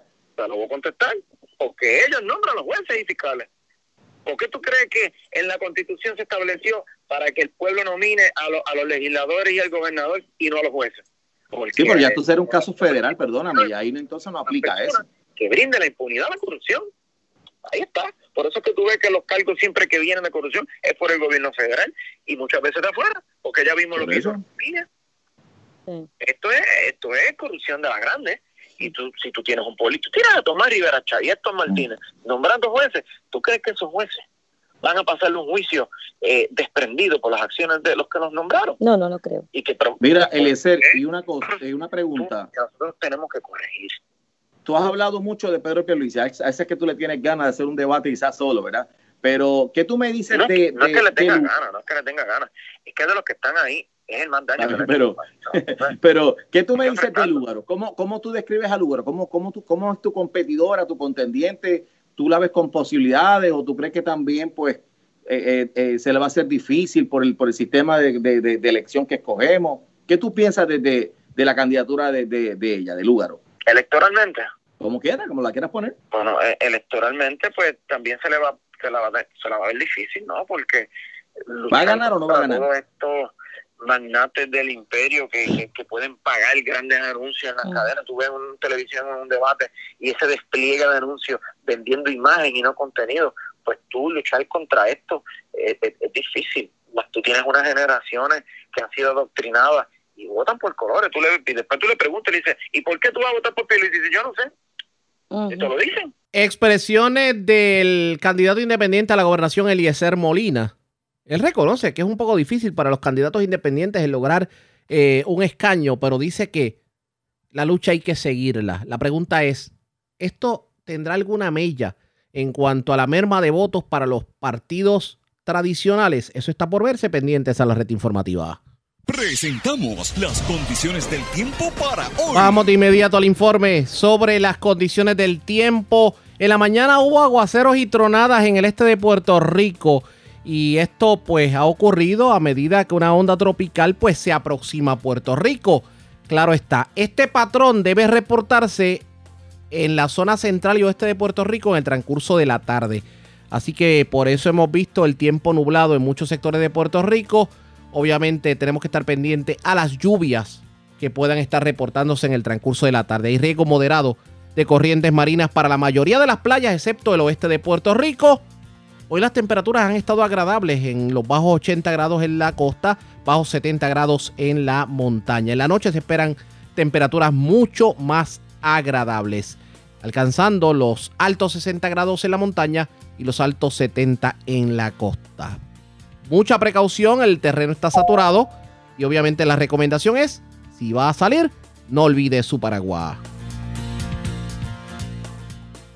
La red le informa. Bueno, señores, regresamos a la red Le Informa. Somos el noticiero estelar de la red informativa de Puerto Rico, edición de hoy miércoles Gracias por compartir con nosotros la gobernadora Wanda Vázquez, el secretario de Seguridad Pública Pedro Janer y el jefe de la policía Henry Escalera anunciaron el pago de 16 millones de dólares en horas extra a los miembros de la policía de Puerto Rico. Y obviamente esto tiene que ver con todas las horas extra de la policía en medio de la pandemia. Según explicó el secretario del Departamento de Seguridad Pública, el pago fue desembolsado a 6.877 uniformados y corresponde a las horas extra trabajadas a partir del mes de marzo. Henry Escalera dice, y cito, en medio de esta pandemia varios compañeros han resultado contagiados y otros han perdido la vida. A pesar de las situaciones dolorosas, el personal mantiene su firme compromiso para proteger a nuestra gente en los momentos de mayor dificultad, fue una cita cómo cae esto en la policía de Puerto Rico y cómo obviamente se está atendiendo las situaciones de coronavirus y sobre todo cuarteles cerrados, eh, uniformados que se han contagiado. Yo tengo en línea telefónica al presidente del Frente Unido de Policías Organizados, Diego Figueroa. Saludos, buenas tardes, bienvenido a la red informativa. Buenas tardes, Arriaga, un placer siempre contigo. Este, te deseo mucha salud y mucha salud a toda la, audiencia tuya, que es abundante y que siempre te esperan, siempre te esperan. Definitivamente. Bueno, vamos a hablar de las horas extras se comenzaron a pagar desde ayer las horas extra que tienen que ver con la pandemia. ¿Qué me dice sobre el particular?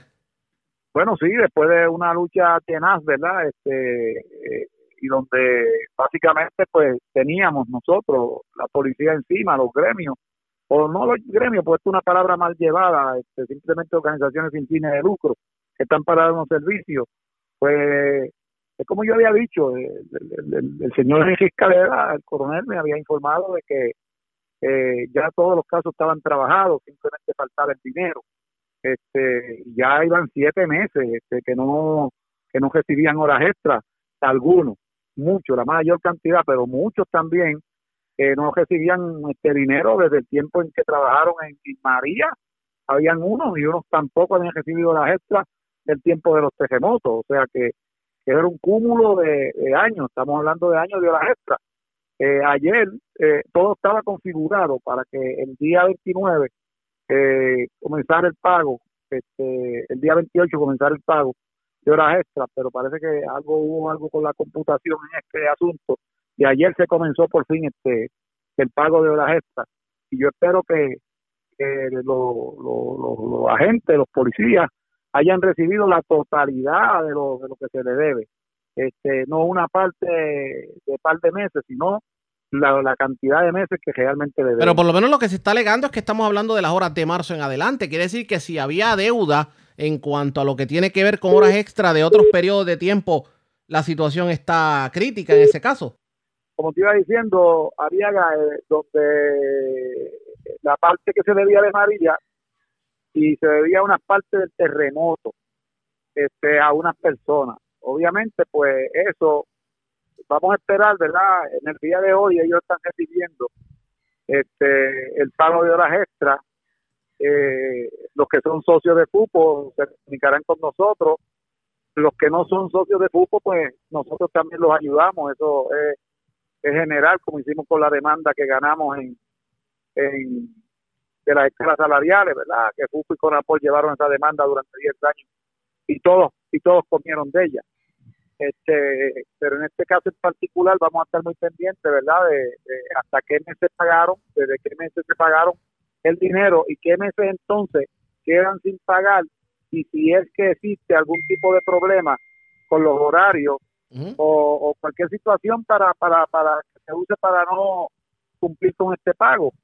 Eh, eh, eh, claro está, este, mucho, mucho, porque la costumbre muchas veces en estos casos es y es que se reciben unos pagos de unos meses y quedan a deber algunos otros, pero como reciben esos pagos, pues, pues muchos, pues, pues, en ese momento eso le da para, para cubrir ciertas cosas y se olvidan de que de que le deben otra otra parte y hasta que no entran en ese razonamiento, entonces en parte que a mí me deben también esto y esto y esto y esto. O sea que eso tenemos que cuantificarlo y poderlo llevar de nuevo ante, ante el comisionado, que es el que está trabajando esto y junto con la división de nómina de la policía, y que se pueda conseguir entonces el dinero inmediato, como esta vez que escribimos a la fortaleza, y el dinero apareció.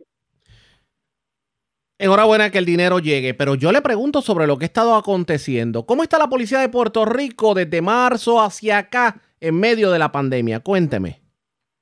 Bueno, es una situación bien difícil, eh, no es fácil. Eh, tanto como tú y como yo, que nos conocemos desde muchísimos años y siempre nos ha apasionado el trabajo de la policía y, y tú siempre has estado este, con la policía, ¿verdad? Este, defendiendo las causas nobles eh, de la policía, igualmente con la, cuando las causas no son nobles y cuando son este, situaciones de personas que se desvían, ha sido bien severo, como tiene que ser así. Eso es una situación que todo el pueblo es así también. este Pero tú has sido un defensor de la policía. este Yo siempre, en las conversaciones anteriores que he tenido contigo, en este tema de policía, siempre hemos visto que el policía eh, nuestro es distinto al policía del resto del mundo. O sea, aquí el policía se maltrata, aquí el policía se persigue, aquí el policía este, este, eh, se hacen cosas contra él. Este, eh, si tú miras, el equipo casi siempre está carente. Cuando no el equipo está carente, los cuarteles este, no son ni aptos para vivir ni, ni, ni, hormiga. Este, la, las situaciones de equipo este, no están. Eh, los uniformes, todas estas cosas, fíjate que ya hay un, una playa de uniformes, que básicamente este, los mismos miembros de la policía se compran hasta equipos, este, ellos mismos con, su propio dinero y muchas veces los municipios, los alcaldes ayudan pues a pintar los cuarteles, a, mantener las áreas verdes de la policía bien, este, a mantener los cajos en condiciones, muchas veces los policías compran hasta goma, eso no se ve en otras policías del mundo.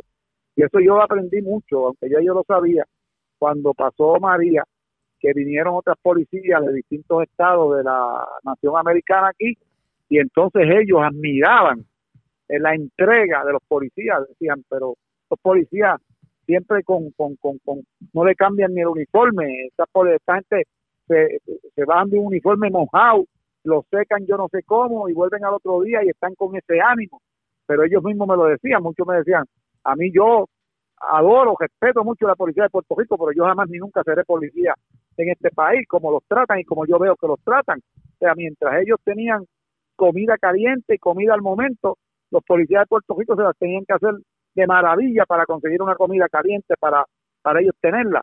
Aparte entonces, habían por el contrario otros que sí estaban este, en unos sitios específicos y siempre cobraban sus horas extras y siempre comían caliente y siempre estaban bien, pero la inmensa mayoría estaba en las calles, en las luces.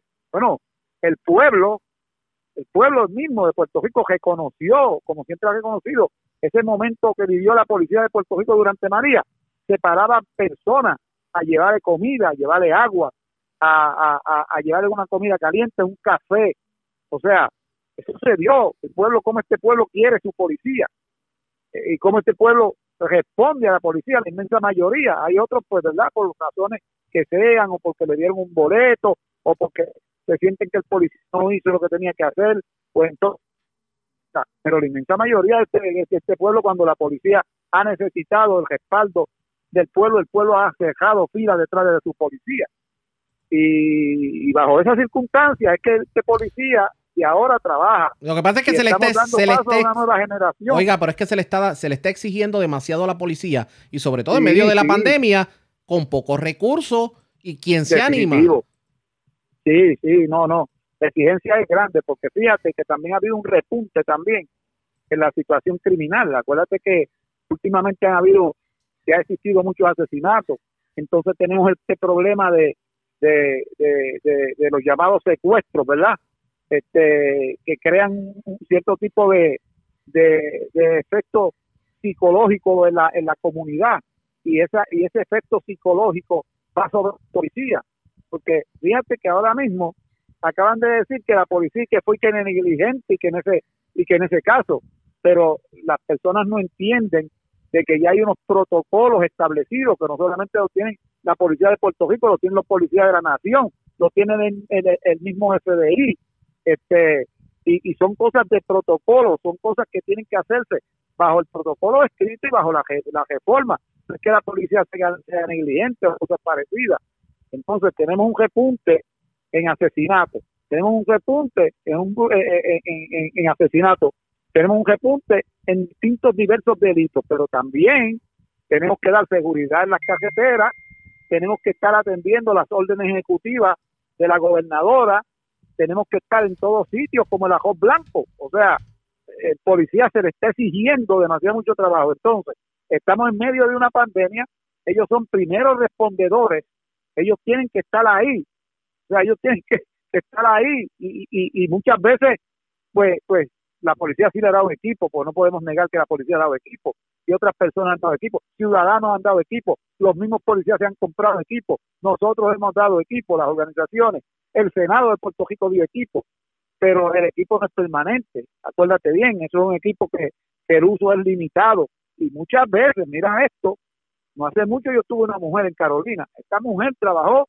en una actividad de Lorna Soto, y esta mujer trabajó en la, eh, eh, eh, bajo Lorna Soto y empezó a tener síntomas, síntomas de, de COVID, porque Lorna Soto tuvo COVID y ella fue cerca de Lorna Soto. Óigame, yo fui porque me llamó su esposo, ella, su esposo es socio de mi organización, ella no es socia de mi organización, pero es, su esposo es socio de su organización. Y, el, y yo llamé, llamé al Departamento de Salud, yo llamé a Fortaleza. Y la contestación que se me dijo es que no había una prueba molecular, que si acaso una prueba rápida, pero que está tan difícil de conseguirla y cosas parecidas.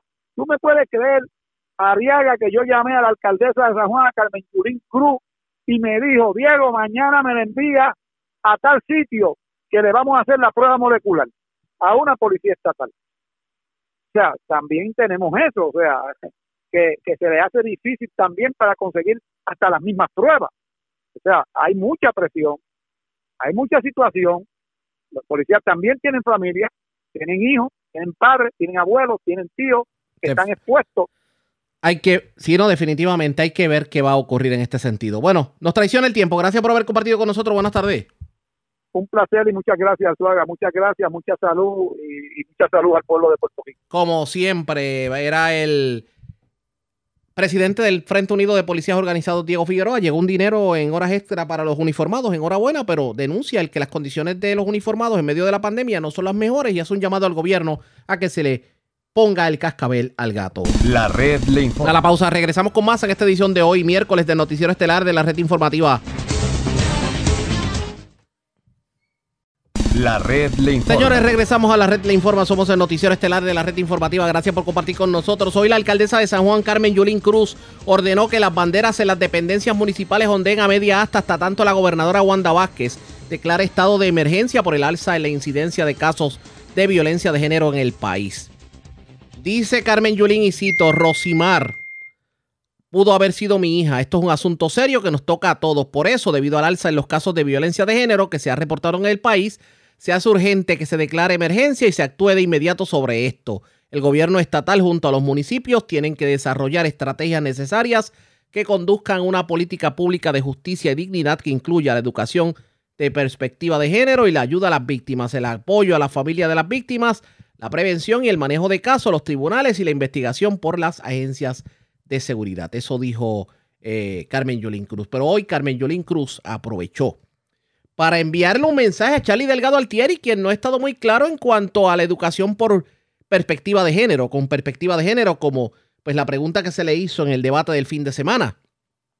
Le advirtió Carmen Yolín que si no es muy claro en cuanto a su postura, en cuanto a la educación con perspectiva de género, que no cuente con su voto y esto definitivamente, eh, pues como que aumenta este grado de división que hay dentro del Partido Popular Democrático, porque indistintamente de, que Carmen Yulín, Cruz perdió la primaria, lo cierto es que ella arrastró con miles de votos.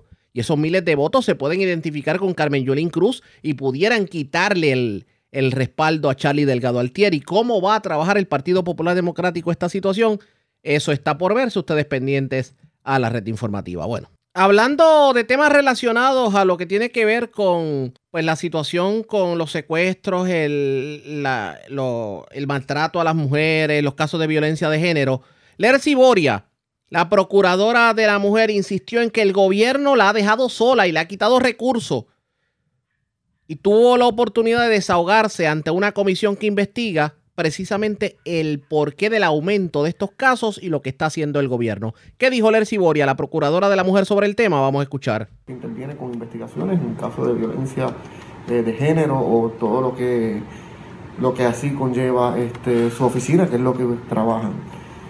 Eh, ¿Podría ser un poquito más específico qué tipo de sugerencia, qué, qué suceso usted indica o qué ha sucedido en estos últimos días? Sé que han habido muchos casos asumo y he visto participación de usted tanto en la prensa como con las víctimas que pudieran ser eh, que tengan algún tipo de, de, situación. Lo que quiero saber eh, a qué usted va directamente con lo que no le han hecho caso y cuál es la participación que usted está buscando eh, que, que, que, exista de parte de, de las agencias. Esto es sumamente amplio y yo lo puedo resumir en el sentido de que la frase que hay afuera es me he dado cuenta que esto está pasando y me estoy alarmando hoy. Un asunto que nos ha afectado durante toda la vida Así de compleja es la violencia. El acto último que se hace contra una mujer o contra un hombre, pero hablando como procuradora, es el asesinato. Y siempre lo he señalado. Cuando ocurre el acto más macabro, todos nos lamentamos, pero nadie trabaja en la prevención. Nadie identifica fondos para trabajar en esa prevención. La oficina de la Procuradora y esta servidora desde el 2018, desde mi designación, yo no había ocupado el puesto todavía, entró con 26 muertes. En el 2019 con 11 muertes. Este año 6 muertes. Si vamos atrás desde la creación de la oficina de la Procuraduría, matan 30, 40, 25, 23 mujeres. Pero ¿qué es lo que se hace? Se identifica un número, un número que a mí desde que empecé me ha chocado muchísimo. Ese número tiene un nombre y un apellido. Ese número es la vecina que mataron frente a mis pies con dos menores que todavía los llevo, eh, los llevo en la imagen. Así que hablar solamente de las desapariciones de ahora, hablar solamente de lo que están los feminicidios, es un acto de, de poco conocimiento porque los feminicidios, las muertes, las violaciones, las agresiones que se están dando con nosotras las mujeres y nuestras niñas y nuestros niños, lleva siglos. Y en este caso en particular, pues todo el mundo se alarma cuando ya lo único que tenemos que hacer es identificar qué es lo que pasó aquí. La Oficina de la Procuraduría siempre lo ha dicho, siempre ha estado en posición. Tenemos 17 empleados, pero no me he cruzado de brazos a dar el servicio como mis compañeros 17 que están en el anonimato, que siempre le digo, los verdaderos héroes. Nosotros no tenemos tiempo para levantarnos de una mesa cuando no estamos de acuerdo con el que está al frente de nosotros. Nosotros seguimos trabajando con esto. Aunque no nos escuchen, hemos aumentado un 110%, sin fondos, porque ha habido una disminución de 70% en la plantilla. Seguimos adiestrando, estamos creando currículos para el Departamento de Educación sobre violencia en el, en el noviazgo, muchas veces tocamos temas como trending topic, y lo digo tan franca como soy. Esto no es trending topic, esto es un problema que tenemos de siempre y todos tenemos que tener el compromiso de trabajar con ello. Y no estoy hablando del gobierno de Puerto Rico solamente, estoy hablando de un asunto de país.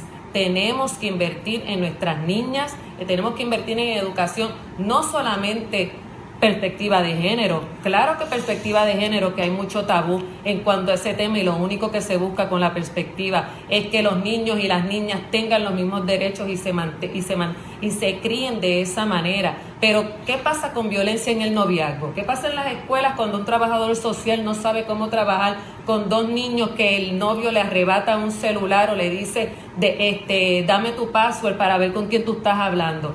Ahí es que se identifica el perfil de un agresor. La oficina de la Procuraduría ha trabajado identificando fondos no para nosotros. Nosotros hacemos las cartas y tenemos un aproximado de 13, 14, no sé cuántas cartas y a quién más le vamos a enviar cartas sobre fondos. Pero es invertir Departamento de Salud, invertir en el Departamento de la Familia. ¿Qué pasa con esos niños que están sufriendo y no tienen voz para salir eh, en los hogares sustitutos, cuál es el protocolo de esas niñas desaparecidas. Eh, ¿Cuáles las campañas multitudinarias para que esa niña que está en las redes sociales sepa cuál es el perfil de un agresor? ¿Cuál es el plan de escape a estas mujeres cuando le dicen que es la última vez que van a hablar contigo y ese día es el que te matan?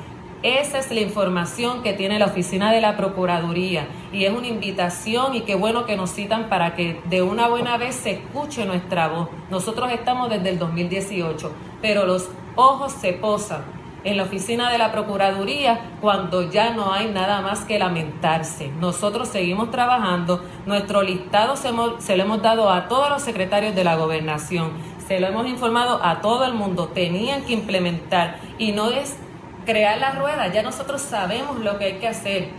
al Departamento de Salud le, le, recomendamos unas, unas, unas propuestas. Al Departamento de Corrección le recomendamos y se está implementando. Yo activé la, la, el, la, la Junta de Programas de Desvío que años atrás se creó la ley. No había ningún miembro, ningún miembro se confirmó, no había activación Tan pronto yo entro a activar los programas de desvío, ¿qué sucede? De 26 programas de desvío, uno solo tenía licencia activa. Eso nadie lo recoge. La OPM fiscalizó los 26 programas de desvío. Estamos trabajando del aspecto de la rehabilitación. ¿Qué sucede con nuestras mujeres en las cárceles? Solamente vemos una, un, grupo en particular, pero y la dignidad de nuestras mujeres en las cárceles, que, que están encerradas y a nadie le importa lo que sucede con ellas. Son mujeres, son madres, son niñas, tienen dignidad. Habían unas bandejas que estaban podridas porque estaban, este, estaban eh, eh, pilladas en una subasta, ¿no? Eh, y, y nadie le podía dar unas bandejas que era un hedor lo que salía de esas bandejas. ¿Y qué hizo la oficina de la Procuraduría? Identificó con acuerdos colaborativos que tuvieran sus bandejas, asistencia legal para las confinadas, trabajar el aspecto de la rehabilitación. ¿Por qué no se condona una, una una confinada?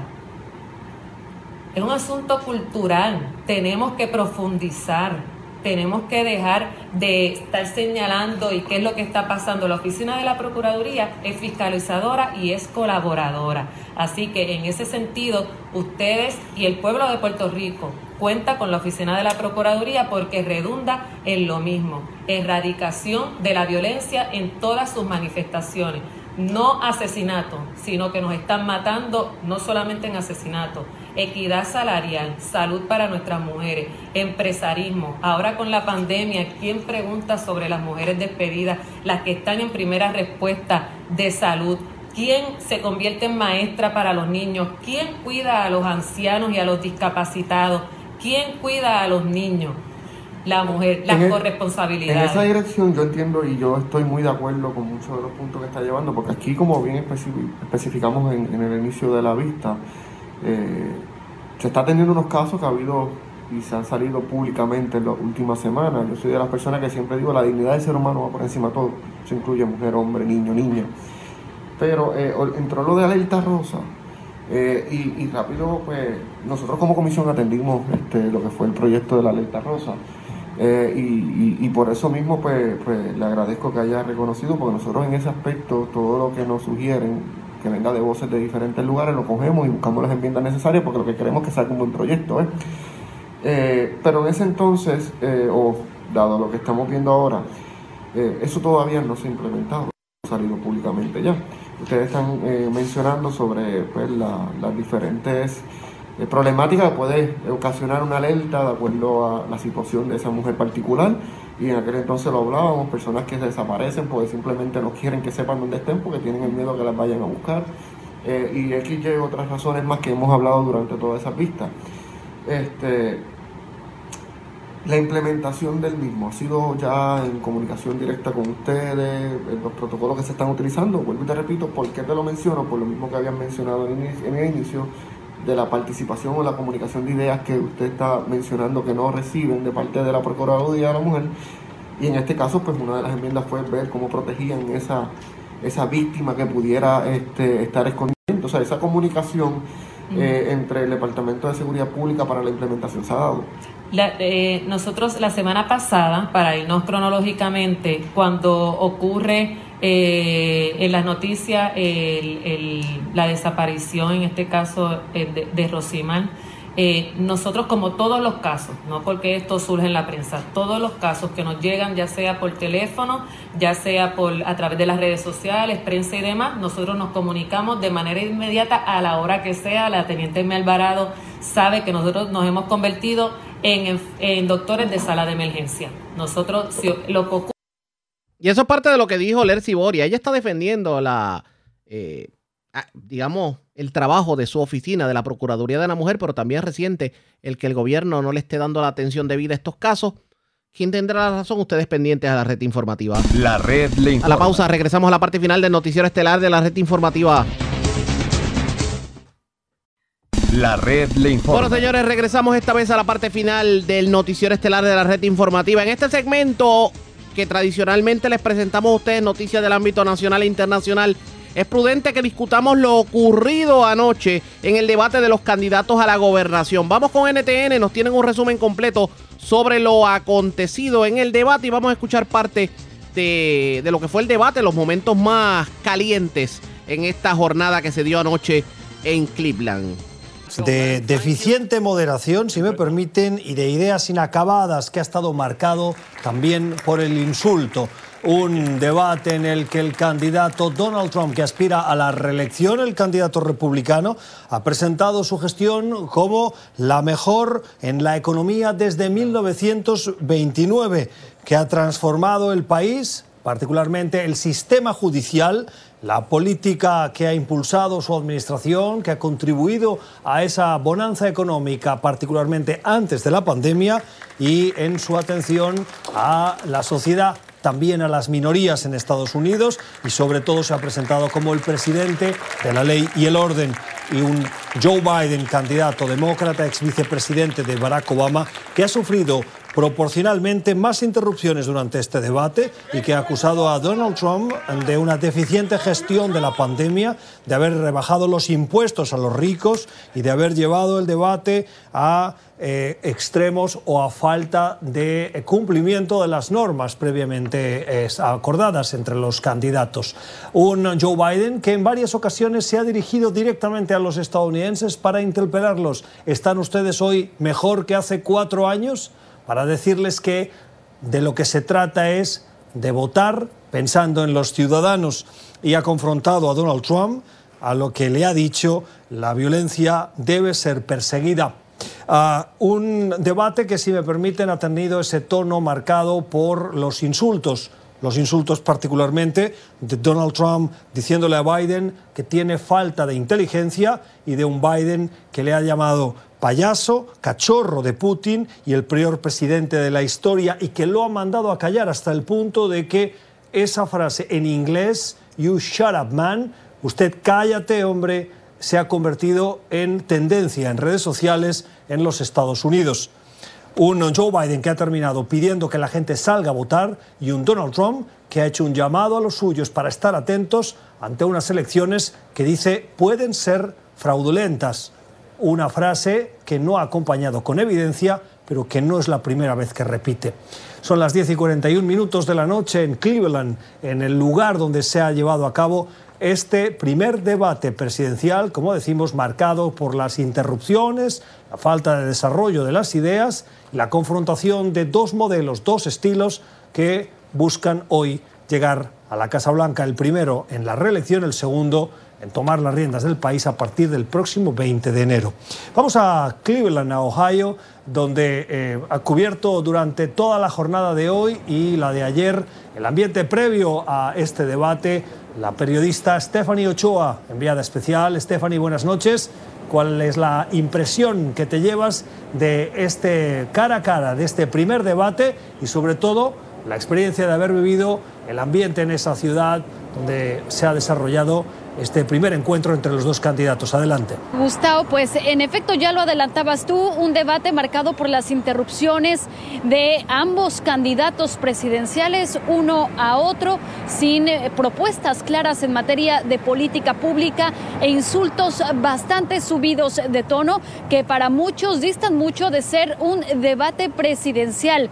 Más allá de lo que vimos al interior, el ambiente en la ciudad de Cleveland, Ohio, prácticamente es como cualquier otro día. No hay ni siquiera manifestantes en esta que es la entrada principal a esta sede del campus universitario donde se dieron cita esta noche ambos candidatos. Algo muy distinto a lo que se ha visto en años anteriores y se debe, claro, a la pandemia del coronavirus que mantiene una ciudad como es esta parcialmente cerrada.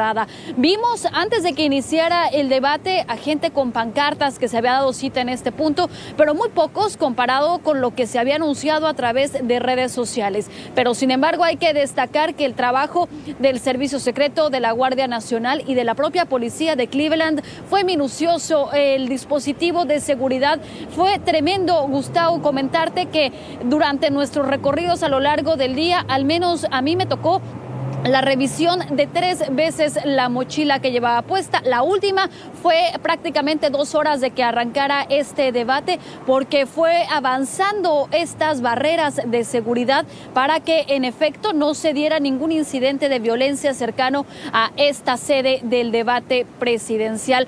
Por supuesto, muy distinto a lo que hemos visto en otros años y para muchos deja un mal sabor de boca. Se esperaba más de los candidatos, propuestas claras que permitieran a los votantes que todavía están indecisos tomar pues una postura de cara a los próximos comicios para los que únicamente quedan cinco semanas. Gustavo, parte de lo que se vive a esta hora de la noche en Cleveland, Ohio. Gracias, Stephanie. Buen trabajo sobre el terreno. Mañana reportarán precisamente desde eh, Ohio el equipo de enviados especiales sobre el- la situación, el avance del debate, las consecuencias, el análisis. Termina, como decíamos, este debate caótico, desordenado, el primero de los que tres se han previsto antes de las elecciones. Sobre este debate, ¿convencerá a los indecisos? Bueno, para ser claros, eh, Gustavo, como sabes, eh, hay muy pocos indecisos eh, en, el pueblo americano. Anteriormente eh, había, había más, ¿no? Había más oportunidad para cambiar la mente con, debates como, como tal. Algo interesante que, está reportando los medios, incluyendo Wall Street Journal, es que entre los indecisos incluyen muchos hispanos y latinos. Así que es posible que ese debate eh, cambie un poco, pero, pero como has eh, resumido, eh, tanta interrupción, eh, tanto desorden, eh, eh, hacía muy difícil ¿no? que realmente pues, el pueblo americano pudiera sacar ideas, ¿no? sustancia en, en todo, todo eh, el grito y, y desorden. Me ha llamado la atención el nivel de los insultos de Joe Biden. Si bien Donald Trump, Leo, ha dicho que Biden no es una persona inteligente, Biden ha sido mucho más contundente. El peor presidente de la historia, el cachorro de Putin, le ha mandado callar y no sé, ¿qué opinión tienes? ¿Es este el tono que se debe utilizar con un presidente de los Estados Unidos? es que el presidente de los Estados Unidos no se portó como tal, Gustavo, buenas noches. El presidente de los Estados Unidos interrumpió permanentemente no solamente a Biden, sino al moderador, incumplió las reglas. Yo no, yo no entiendo la estrategia de Donald Trump hoy. Creo que él mismo saboteó su oportunidad. Cuando tú estás abajo en las encuestas, como él se encuentra, y tienes algunos sectores que todavía podrían estar indecisos, tienes que tratar de llevar tu mensaje, tienes que tratar de defender tu gestión, tienes que tratar de convencer a la gente de por qué vale la pena tenerte cuatro años más en la presidencia. Y el presidente Trump no logró eso y por el contrario, las pocas ventanas de oportunidad que hubo para exponer o una crítica clara a su gestión o una propuesta alternativa a su gestión, las aprovechó Biden mucho mejor. Yo creo, como dice Israel, que la gente que llegó a este debate apoyando a Trump eh, lo seguirá apoyando. La gente que llegó a este debate apoyando a Biden lo seguirá apoyando. Y creo que en ese escenario todo eh, favorece, según señalan las encuestas, al vicepresidente Biden. Eh, Trump no pudo cambiar la dinámica de la tendencia en la cual se encuentran las elecciones, entre otras cosas, Gustavo, porque no pudo defender su gestión y no pudo defender principalmente la crítica certera y clara que Biden hizo a su gestión del coronavirus. Leopoldo, brevemente, ¿cuál es la idea que de este debate sacas que te ha parecido relevante? Por favor, brevedad. Mira, en primer lugar, Biden pudo decirle al país que de la crisis del coronavirus vamos a salir atendiendo la situación de salud pública que el gobierno no ha podido controlar y vamos a poder conciliar eso con una serie de políticas económicas que van a permitir abrir de forma segura y de forma gradual y con la debida asistencia del gobierno eh, la situación que, que, que, estamos viviendo, que es una situación de recesión. Yo creo que el vicepresidente Biden fue Entendido. capaz de articular esa propuesta. Entendido. Le- Israel, tu opinión. ¿Cuál es la idea que destacas de estos 99 minutos? Yo, yo creo que para mí un punto débil para Joe Biden fue eh, las preguntas sobre el coronavirus. Eh, para mí no, no sentí que Joe Biden eh, eh, realmente tiene una estrategia eh, muy diferente de lo que, lo que está haciendo el presidente Donald Trump. Eh, el, el vicepresidente Biden criticaba lo que ha hecho el, el presidente Donald Trump, pero a la pregunta que le hacía el presidente Donald Trump a Biden acerca de, si piensas abrir la economía, eh, qué contraste va a haber, eh, Joe Biden no tiene una buena respuesta a esa. Y creo que la gente está buscando un, un plan verdadero para, para regresar a la normalidad que todos queremos. Y creo que es ahí donde Joe Biden tiene, tiene que mejorar su respuesta. Y vamos a escuchar también uno de los momentos más intensos del debate cuando el presidente de Estados Unidos, Donald Trump, aseguraba que el voto por correo iba a provocar fraude, o para él es un total fraude y que iba a provocar que se robaran las elecciones. Senadores drenando el sistema. Es un fraude. 85 mil millones. 80 millones de papeletas. Es una desgracia. Cada día, trabajadores electorales, por ley, se les prohíbe comenzar el proceso, incluso sacarlas de los sobres hasta el día de la elección. Eso quiere decir que es probable porque va a haber un aumento en el voto por correo, que no sepamos en la noche de elecciones quién es el ganador. Podría pasar días, semanas podrían ser meses, hasta que nosotros sepamos cuál es el nuevo presidente. Primero para usted, señor, finalmente para el vicepresidente, espero que ninguno de ustedes interrumpa al otro. ¿Llamarían ustedes a sus seguidores a estar calmados durante este periodo de extensión y no participar en ningún conflicto? Y ustedes no declararán la victoria hasta que la elección haya sido certificada de manera independiente. Presidente Trump, usted va primero. Yo urjo a mis seguidores a ir a las urnas. Les urjo a hacerlo. Como saben, hoy hubo un gran problema en Filadelfia. Ya ustedes escucharon lo que fue parte del debate, Donald Trump, Joe Biden. Trump insiste en que puede haber fraude en las elecciones del 3 de noviembre por el voto por correo. Eso está por verse que terminará ocurriendo pendientes a la red informativa. La red le informa. Señores, enganchamos los guantes. Regresamos mañana jueves a la hora acostumbrada, cuando nuevamente a través de Cumbre, de Éxitos 1530, de X61, de Radio Grito, de Red 93, de Top 98 y de Restauración 107. Le vamos a llevar a ustedes el resumen de noticias de mayor credibilidad en el país, el de la red informativa. Hasta entonces, que la pasen bien.